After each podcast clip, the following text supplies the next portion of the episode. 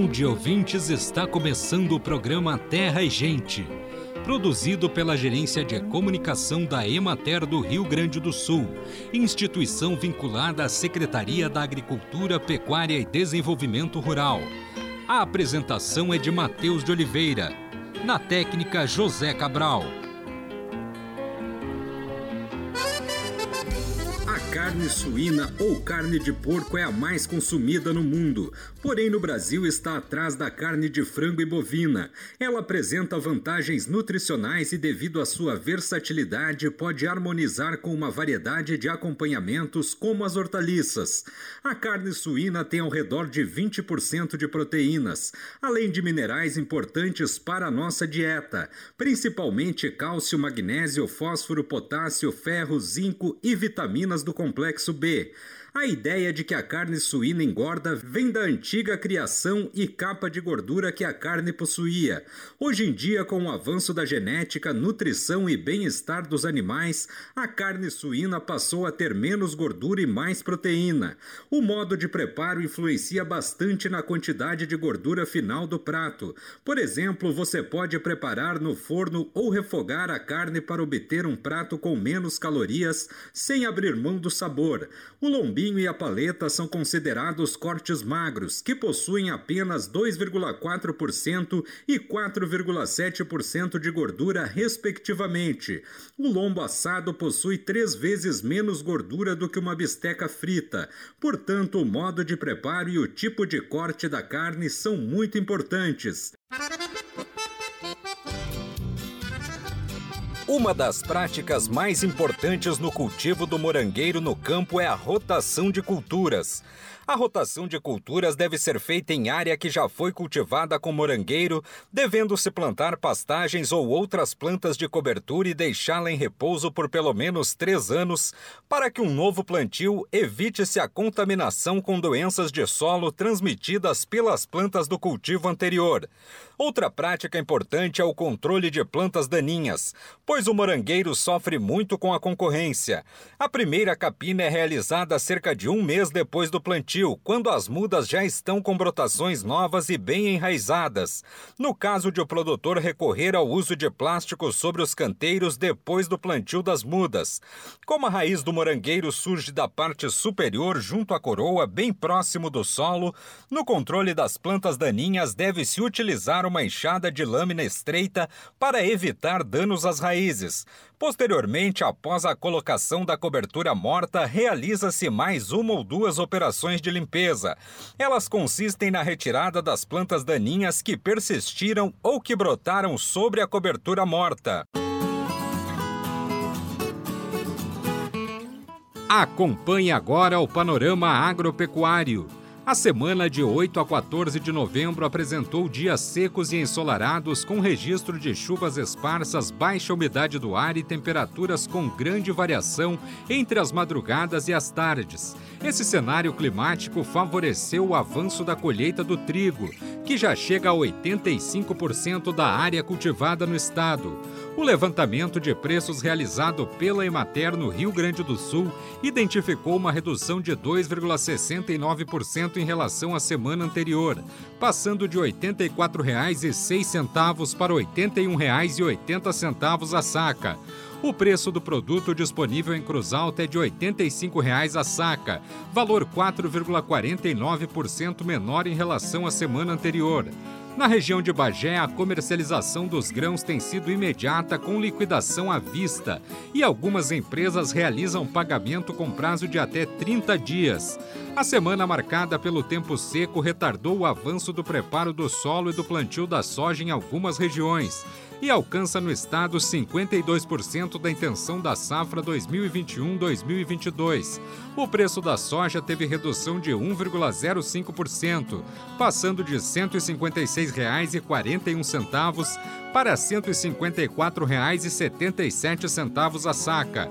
A semeadura do milho avançou lentamente em virtude da diminuição da umidade do solo e chega a 85% da área prevista para o estado. O grão teve redução de 1,39% em sua cotação. O valor passou de R$ 82,98 para R$ 81,83. E na regional da Emater de Juí, cultivos de feijão apresentam sintomas de estresse hídrico, principalmente naqueles em florescimento, que evidenciam acentuada queda de flores. As lavouras em formação de vagens e grãos apresentam redução do crescimento das vagens, mas sem abortamento de grãos. E agora, uma mensagem da Embrapa com Selma Rosana e William Galvão. Olá, ouvinte do sul do país! Já estamos no ar com mais uma edição do Prosa Rural para você. E hoje nós temos algo muito interessante que supre uma demanda de tecnologias voltadas para a agricultura familiar e também para a agricultura orgânica. Estamos falando da primeira soja brasileira para ser consumida verde, como edamame é a cultivar de soja BRS 267, que pode aumentar o consumo desse alimento ainda pouco conhecido no Brasil. O edamame é um alimento tradicional no Oriente e popular em países como Estados Unidos, Austrália e também no continente europeu. A textura é parecida com outras leguminosas, como grão de bico, ervilha verde e alguns tipos de feijões. O preparo é fácil, com rápido cozimento e pode ser consumida em lanches, como snacks ou compor pratos como sopas e saladas. Essa cultivar é resultado de um projeto da Embrapa que começou em 1985. A pesquisadora da Embrapa Trigo, em Passo Fundo, no Rio Grande do Sul, Mercedes Carrão Panizzi, foi a coordenadora do projeto de melhoramento genético. Na época, ela atuava na Embrapa Soja, em Londrina, no Paraná. A finalidade era obter cultivares de soja com características especiais para a alimentação humana e um programa de promoção da leguminosa para esse fim cinco cultivares foram lançadas, entre elas a BRS 267, a conhecida soja verde. Então vamos ouvir a pesquisadora Mercedes Panizzi contar para nós sobre o que é o edamame e também sobre as características da BRS 267. Edamame é um alimento tradicional é, no Japão que consiste no consumo de grãos de soja imaturos. Para isso, então, a soja tem que ser colhida antes de amadurecer. Mas para edamame, a soja ainda precisa ter características específicas como sabor superior, grãos grandes e ter aquela cor verde intensa. Então, ah, não é qualquer soja que pode ser colhida em, eh, eh, antes de amadurecer e ser consumida como edamame. Para isso, então, nós precisamos ter cultivares uh, especiais desenvolvidas para consumo como edamame. Então, na Embrapa, nós desenvolvemos uma cultivar através do melhoramento genético, que é a BRS 267, que tem então as características de grãos grandes e sabor superior e eh, se presta muito bem para ser consumida como edamame. Nós também chamamos essa soja edamame como soja hortaliça, porque ela demanda um outro tipo de produção, diferente da commodity. Então, a soja da MAME seria muito boa para nichos de mercado, para pequenas propriedades. E lembrando também que essa soja uh, edamame, essa hortaliça, ela tem também é muito nutritiva, porque tem alto teor de proteínas, além de ter os compostos bioativos que a soja apresenta e que fazem bem para a saúde, uh, também apresenta minerais e vitaminas. E lembramos então que essa soja, ela, tá, esse produto edamame está sendo é, popularizado no mundo é, e nós então da Embrapa, num trabalho de cooperação entre várias unidades, num trabalho de pesquisa, difusão, estamos então tentando promover o uso de soja edamame no Brasil. Ah, interessante! Esse é um tipo de soja especialmente desenvolvido para o consumo dos grãos ainda verdes. Isso mesmo, William. E vale lembrar que as unidades da Embrapa, a que se refere a pesquisadora Mercedes, envolvidas no trabalho de pesquisa e de transferência de tecnologia do Edamame, são a Embrapa Agroindústria de Alimentos, que fica no Rio de Janeiro, a Embrapa Soja, no Paraná, a Embrapa Trigo, no Rio Grande do Sul, e a Embrapa Agrobiologia, localizada no município de Seropédica, no Rio de Janeiro. Sim, sim, e sobre o consumo, vamos deixar claro aqui. Assim como toda soja, a cultivar BRS 267 deve ser cozida antes de ser consumida. Os grãos são colhidos verdes, mas o preparo dela requer cozimento. A Embrapa Agroindústria de Alimentos desenvolveu protocolos de processamento usando edamame produzido em lavouras no estado do Rio de Janeiro por meio de parcerias com agricultores. Os testes foram realizados na Embrapa com a finalidade de estabelecer as etapas e condições de processo que possam ser facilmente reproduzidos em cozinhas ou agroindústrias familiares. Podem ser cozidos tanto as vagens quanto os grãos já debulhados. Existe um manual, né, William, que mostra todos os procedimentos necessários para o processamento do edamame da Embrapa. Para você, amigo produtor, obter o seu manual é só digitar o seguinte título: Processamento de edamame em vagens para agroindústria de pequeno porte, na seção de busca do site da Embrapa na internet. O endereço do site é www.embrapa.br. A cultura da soja para a edamame apresentou bons resultados em diferentes condições edafoclimáticas, ou seja, condições de clima e solo.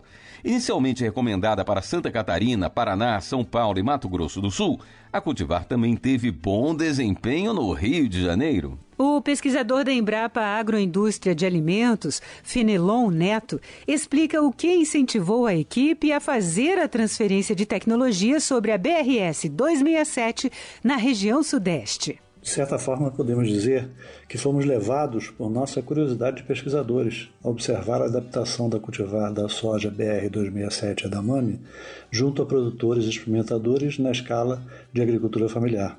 Produtores estes caracterizados por possuir pequenas áreas de produção diversificada com potencial para a introdução da cultura artesanal e assim podermos observar as respostas que a soja da MAME daria ao sistema de produção também estabelecido, quer seja convencional ou com diferencial orgânico. Observar o manejo da cultura diante os recursos de produção do produtor foi um ponto importante. E também passamos a observar as possibilidades de processamento do produto artesanalmente dentro da propriedade.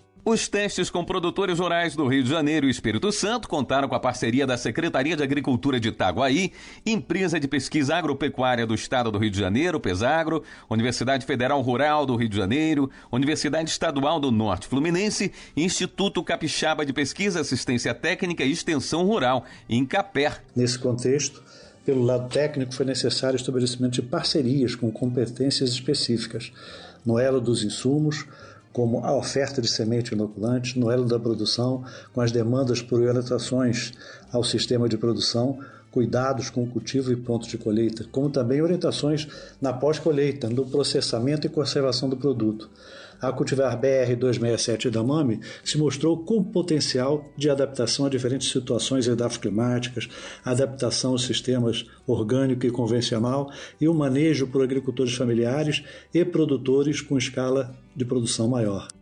No que compete à comercialização, os produtores venderam a soja da por meio de diferentes formas de oferta quer seja oferta in natura de vagens frescas, oferta de vagens branqueadas e congeladas ou de grãos verdes mesmo, após a debulha das vagens.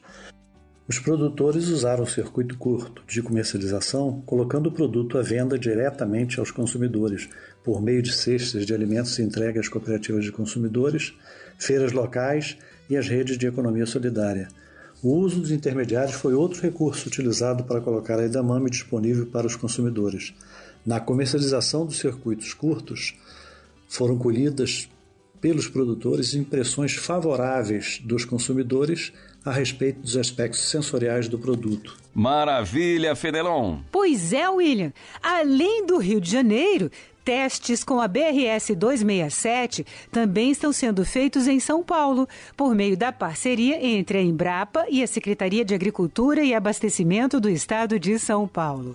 Também estão envolvidos no trabalho o Instituto Agronômico IAC a Embrapa Meio Norte e produtores da Cooperativa dos Agricultores Familiares da região Centro Paulista e da Cooperativa Entre Serras e Águas. E quem chega agora para acrescentar informações relevantes para nós é o pesquisador da Embrapa Soja, Marcelo de Oliveira, que dá algumas dicas de plantio e colheita da BRS 267. Ouvido atento aí, minha gente. Essa soja ela apresenta uma semente bem grande, né? Ela é colhida no estádio que a gente chama no estádio R6, com grãos formados, verdes, as vagens verdes e os grãos completamente cheios. E existe uma duração média desse estádio R6 nessa cultivar que nós dizemos que dependendo das condições climáticas, do clima, da região, essa duração desse estágio R6 pode ir de 2 a 4, 5 dias. Então é um estágio que o produtor tem que estar atento e proceder à colheita exatamente nesse estágio. Porque o que, que acontece se o produtor perder esse ponto de colheita, né? Os grãos e as vagens começam a amarelar. E com os grãos e as vagens amarelados, o edamame ele perde um pouco aquela qualidade visual daquele grão bem verde, intenso, e também começa a ter perdas na qualidade sensorial devido a esse processo, essa transição da perda do estádio R6. Obrigada, Marcelo. Com certeza nosso ouvinte vai ficar atento às informações que você passou aqui sobre o ponto de colheita do edamame. E Selma, para atender os pequenos agricultores, sejam orgânicos ou mesmo os horticultores, a Embrapa está fortalecendo a organização da cadeia de abastecimento de sementes para a produção de soja edamame. Bem lembrado, William. A Embrapa já está em negociação com duas empresas, mas continua aberta novas parcerias para licenciamento do material. As empresas produtoras de sementes que tenham interesse na multiplicação de sementes da BRS 267 podem obter mais informações sobre a cultivar na página de negócios da Embrapa, no link www.embrapa.br barra ativos para parcerias barra soja BRS 267. Valeu, pessoal! Vocês nos trouxeram excelentes informações. E você, meu amigo, minha amiga, se quiser mais informações sobre a soja da Mami pela internet, entre no nosso site www.embrapa.br. Ao pé da página você vai encontrar o Serviço de Atendimento ao Cidadão, o SAC. É só clicar e abrir o seu chamado.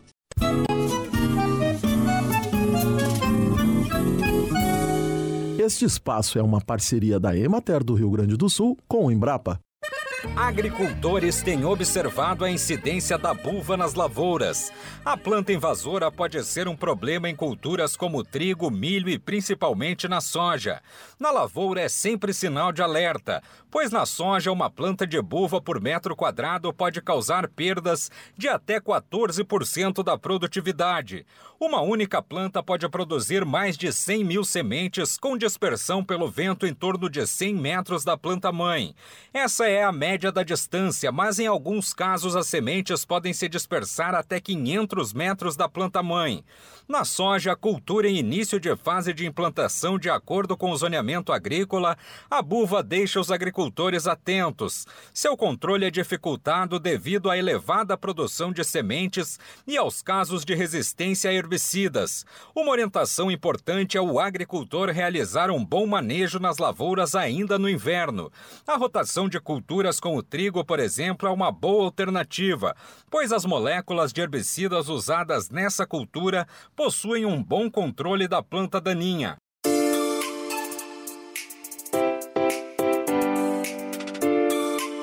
E chegou o momento de saúde e ecologia. Os óleos essenciais de tomilho, orégano e alecrim-pimenta apresentaram as melhores atividades inibitórias frente a dois patógenos de origem alimentar, a Salmonella tifimurium e o Staphylococcus aureus. Raquel Andrade Schionato, bolsista do Departamento de Engenharia Ambiental da Faculdade de Jaguariúna, explica que o potencial de aplicação desses óleos no controle dos patógenos estudados é enorme. Um dos possíveis usos dos óleos ou componentes isolados que apresentaram melhores atividades é na confecção de embalagens bioativas de liberação controlada e na formulação durante o desenvolvimento de novos produtos alimentícios, a fim de controlar ou inibir a proliferação desses microorganismos.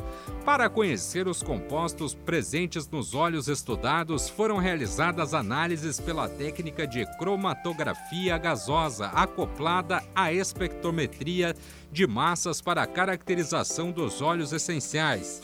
Em estudos futuros, pode-se comprovar o efeito inibitório dos patógenos estudados por esses óleos essenciais selecionados em diversos tipos de alimentos, o que atenderá à grande demanda por alimentos mais seguros e saudáveis para seres humanos e animais.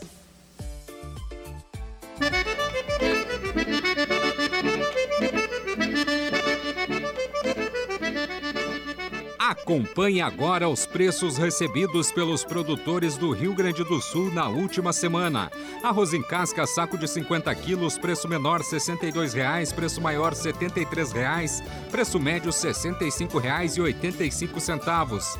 Feijão, saco de 60 quilos, preço menor R$ 180,00, preço maior R$ 330,00, preço médio R$ 247,50. Milho, saco de 60 quilos, preço menor R$ 73,00, preço maior R$ 93,00, preço médio R$ 81,83. Soja, saco de 60 quilos, preço menor R$ 151,00, preço maior R$ 162,00, preço médio R$ 154,77. Trigo, saco de 60 quilos, preço menor R$ 80,00, preço maior R$ 87,00, preço médio R$ 81,80. Boi para abate, quilo vivo com prazo de pagamento de 20 a 30 dias. Preço menor R$ 8,00, preço maior R$ 10,50, preço médio R$ 9,83. Búfalo quilo vivo, preço menor R$ 7,00, preço maior R$ 9,20, preço médio R$ 8,08. Cordeiro para abate, quilo vivo, preço menor R$ 9,50, preço maior R$ 12,00, preço médio R$ 10,54. Suíno tipo carne, quilo vivo, preço menor R$ 4,00, preço maior R$ 7,99, preço médio R$ 5,98. Vaca para abate, o quilo vivo com prazo de pagamento de 20 a 30 dias, preço menor R$ 7,00, preço maior R$ 9,50, preço médio R$ 8,90. Leite o litro, preço menor R$ 1,60, preço maior R$ 2,50, preço médio R$ 1,98. A maioria dos produtores de morango no Brasil faz uso de túneis baixos para proteger as plantas contra o alagamento provocado por chuvas intensas. Prática importante é, portanto, o manejo desses túneis, que consiste no seguinte: suas laterais devem ser abertas em dias quentes e secos, eles devem permanecer rebaixados em dias chuvosos, mas não totalmente fechados, para permitir a circulação de ar entre as plantas, já que o excesso de umidade no seu interior pode favorecer o aparecimento de fungos. Durante o período de produção são retiradas as folhas velhas, as folhas e as frutas doentes e também as frutas passadas do ponto de colheita, com o intuito de eliminar as fontes de inóculo para que doenças e pragas não se proliferem. Acompanhe agora o calendário agrícola. Estamos terminando as atividades de semeadura do arroz irrigado. Inicia a colheita da batata da primeira safra começando a colheita da cevada. Estão terminando os trabalhos de preparo da terra para o cultivo da mandioca. Produtores de melão estão envolvidos com os tratos culturais. Continua a colheita do pêssego. Novembro é mês de se plantar amendoim, arroz, girassol, mandioca, milho, soja, batata, batata doce, tomate, alcachofra abóbora, abobrinha, berinjela, beterraba, alface, cenoura, chicória, giló, melancia, melão, milho verde, pepino, radite, repolho, salsa, rabanete e coentro. O montante de dejetos de animais de resíduos agroindustriais, de frigoríficos de bovinos, suínos, aves e laticínios e de resíduos de vinícolas do Rio Grande do Sul é estimado em, em torno de 82 milhões de toneladas por ano. Cerca de 97% dessa biomassa provém de dejetos de animais como bovinos, suínos, aves, equinos e ovinos. O tratamento desses resíduos orgânicos, somado ao ganho energético através da produção de biogás, torna atrativa a utilização dos biodigestores anaeróbios. O biogás serve como energia limpa que pode efetivamente reduzir a emissão de gases de efeito estufa e substituir o uso de fontes de energias fósseis. Há quatro maneiras básicas de utilização do biogás: produção de calor e vapor de água, geração de energia elétrica ou cogeração, uso como combustível de veículos e produção de produtos químicos. O Novembro Azul é o mês mundial dedicado ao combate ao câncer de próstata doença que é a causa de morte de 28,6% da população masculina. Este tipo de câncer não apresenta sintomas e, quando os sinais aparecem, cerca de 95% dos casos já estão em estágios avançados. A única forma de garantir a cura do câncer de próstata é o diagnóstico precoce. Se você tem 45 anos ou mais, procure um urologista e faça os exames. Converse com os homens de sua família e os incentive a ir ao médico. Bem, amigos, hoje nós vamos ficando por aqui. Esperamos por vocês na próxima semana com mais um programa Terra e Gente. Um bom dia para todos.